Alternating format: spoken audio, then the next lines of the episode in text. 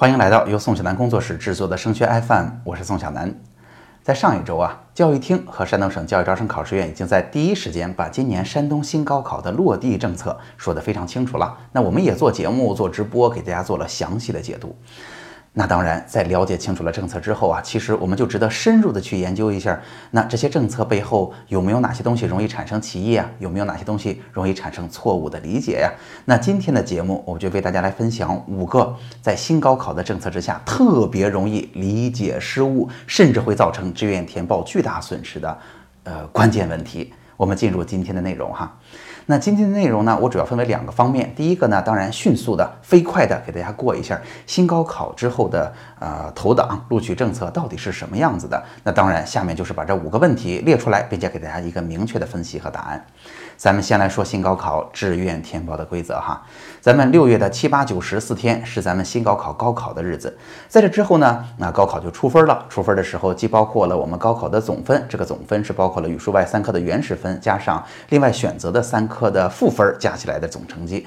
在分数出来的时候，同时也会出我们相应的总分在整个山东省的排名。那下面我们就要进行志愿填报了。在志愿填报的时候，我们会通过山东省教育招生考试院发布的填报志愿指南，也就是以往的那个大绿本，看到最新的招生计划，在这里边去选择咱们六选三选出来的学科，允许我们填报的未来的专业啊，在这些专业当中去列出九十六个选项，并且把这九十六个列出先后的顺序。那每一个选项不再是原来的学校加专业，而是直接刺破学校去报学校里边的某个具体专业，或者用大家的话说，就是报了专业加学校。在报好这九十六个之后，那教育招生考试院又是怎么给大家投档和录取的呢？它的规则又是这样的：首先呢，招考院会把所有同学们啊，他按照高考成绩。从高分到低分进行一个排名。那山东省所有的考生没有重复名次，在这儿我们不说那个具体的排名的方式。如果分数一样的话，那按照分数从高到低，每个人有一个单独的排名。然后呢，教育招生考试院就根据我们志愿填报的结果逐个进行扫描。这是什么意思？就是从呃第一名的同学开始扫他九十六个填报的志愿，九十六个是按他报的先后顺序扫描的。那判断的依据呢，就是如果扫描到这位同学的时候，逐个扫描的情况之下，碰到第一一个。招生计划没有招满的学校啊，它对应的专业，那招考院就把你的档案投给了这个专业。如果在扫描的过程当中，在你这个位次上碰到的学校，呃里边的专业招生计划已经招满了的话，那就顺序扫描下一个，直到检索到第一个招生计划没招满的学校对应的专业为止。好，这个规则就说完了哈，说的飞快。那下面我们就来分析一下这后边到底可能蕴藏着哪些问题。首先，咱们第一个问题，志愿填报到底成绩重要还是排名重要呀？给大家三秒钟的时间，一、二、三，哈，答案显然是排名重要哈。虽然我们非常希望在高考当中取得一个高分，但事实上哈，大家成绩都高和大家成绩都低，只要你的。都无所谓，只要你的排名足够高，就是有优势的。为什么呀？刚才我不说了吗？招考院做的是什么工作呀？在投档的过程当中，是把大家按照分数从高到低排一个名，那来到每一个名次，逐个扫描它的九十六个志愿，然后碰到第一个招生计划没招满的学校里边的专业为止。那所以你排名比较靠前，你就优先。被筛选这九十六个选项嘛，所以排名靠前才是最关键的啊！也因此这里边可能就有一些，那我六选三怎么选呀？怎么拿能在赋分当中取得一个更好的成绩，从而总分的排名比较高啊？还真的可能有这些问题啊！这是第一个问题。第二个，是不是所有的批次都变成了专业加学校的选择呢？我要告诉大家，并不完全是。啊，就像咱们以往的志愿填报有提前批、有自主招生批、有本科的普通批一样，那今年新高考的志愿填报呢，也是分三个批次进行的，分别是啊，分别是提前批，那原来在提前批的机会基本上还都在这儿，以及特殊类型招生批这两个批次其实都是先报学校的，那只有我们啊适合最多数人的，我们都非常关注的这个普通批哈，它是。专业加学校，他把它倒过来了，而且呢，我们能够刺破学校，直接去报学校里边的专业了。好，只有这个批次是这样的，其他批次填报的方式并不是专业加学校。我要提醒大家，尤其是我们值得去了解提前批可能有哪些机会。如果这些机会适合我们的话，我们还不能漏了提前批，而且提前批里边的志愿填报规则还跟现在并不一样啊，大家要有心理准备。那第三个问题。九十六个专业加学校的选择是有先后之分的吗？志愿填报的选项报在前面会给我们带来优势吗？给大家三秒钟，一、二、三。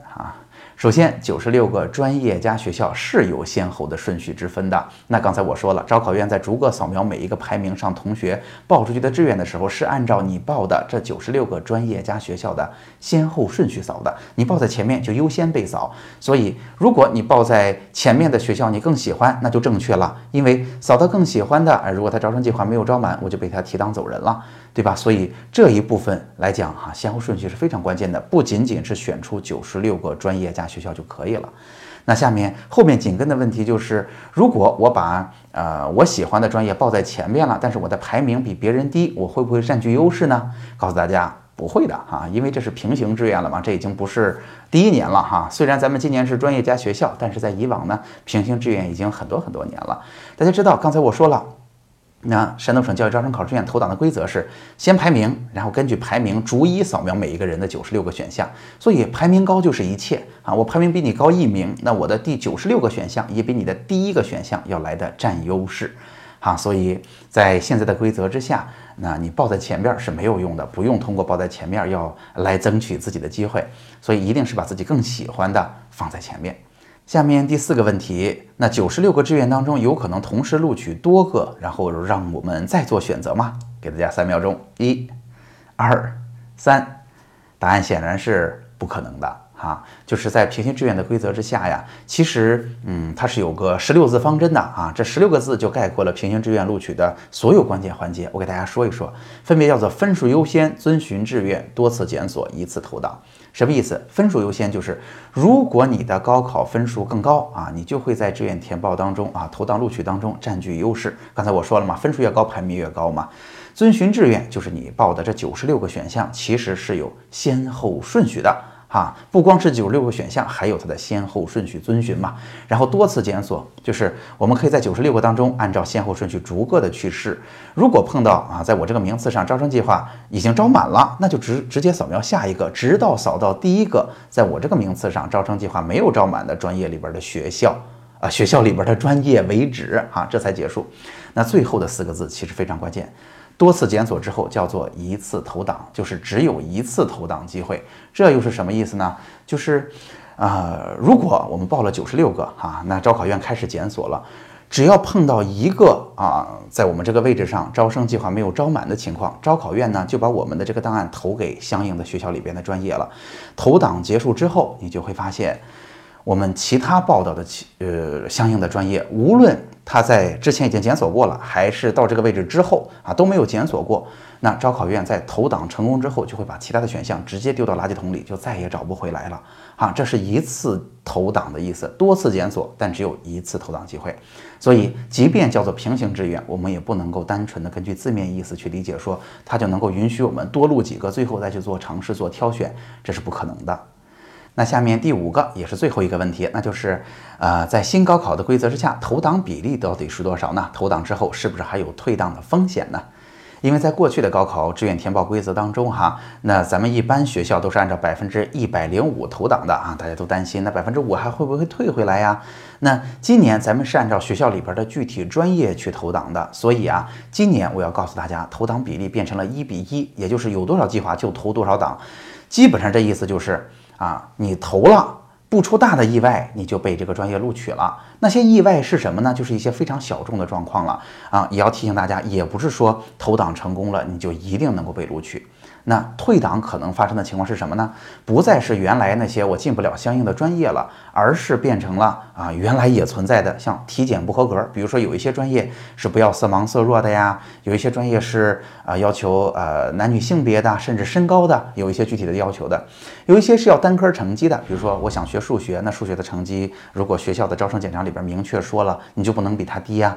比如说你想学语言或英语小语种，那可能也会对英语成绩有相应的要求。再比如说，可能要求我们啊去参加英语的口试啊，如果口试你没参加就不可以啊。以及有的专业对于语言的语种有要求，你语种选的不合适也不行哈。以及比如说咱们如果是综合素质评价招生的话，那可能还会有相应的啊分数的要求哈。那那个你在学校里边啊进行了一个复试之后，还有一个排名的要求等等。所以啊，要提醒大家的是，虽然现在的投档比例变成了一比一，不会有原来进不了专业的情况了，但是原来进了这个专业没有办法被这个专业录取，那些原因还都在的。那这些原因要提醒大家注意。一方面哈，他们在哪儿呢？在学校当年的招生简章当中说的非常清楚。那大家准考证后边一般也会有体检，哪些东地方是不太合格的，不合格的地方是不能够报哪些专业的，也都会给大家有提示。那另一方面，大家有没有意识到，在新高考的政策之下，如果你被退档了，其实风险非常大。原来如果你进不了这个专业，你还可以选择专业服从调剂，就留在这个学校里了。但是新高考之后，咱们是一比一直接投到那个专业去的。那如果你直接投到专业了，但是又不符合专业的要求，你又被退档了，好嘞，你只能跟着下一个段位。咱现在不是分段了吗？只能跟着下一个段位去报了，那损失就变得超级大了。所以在这儿，反而我提醒大家要更加关注退档或者专业对于某些同学的特殊要求，千万不能退档。好，那总结一下今天的节目哈。今天的节目呢，主要是在前面几期的节目呀、直播呀也好，给大家讲述了咱们新高考的政策之后，那我给大家提出了五个咱们新高考啊，嗯，从以往的经验来看，一定会遇到的，大家容易理解错误或者会犯的啊这些会摔的这些坑。那希望呢，我提前能把这些深入理解政策之后应该怎么看待这些问题的答案告诉大家，以便哈咱们在志愿填报当中不要犯这些低级错误，嗯，造成大的损失。好，那今天的节目就到这儿。如果你觉得今天的节目很有用，欢迎你把今天的节目呢也转发给其他的同学和家长，或者发到您的朋友圈或者家长群。那最后啊，节目后边是我的个人微信二维码，如果您有属于自己的问题，欢迎您扫描二维码加上我，您可以向我提问，我会在之后的节目当中为大家解答的。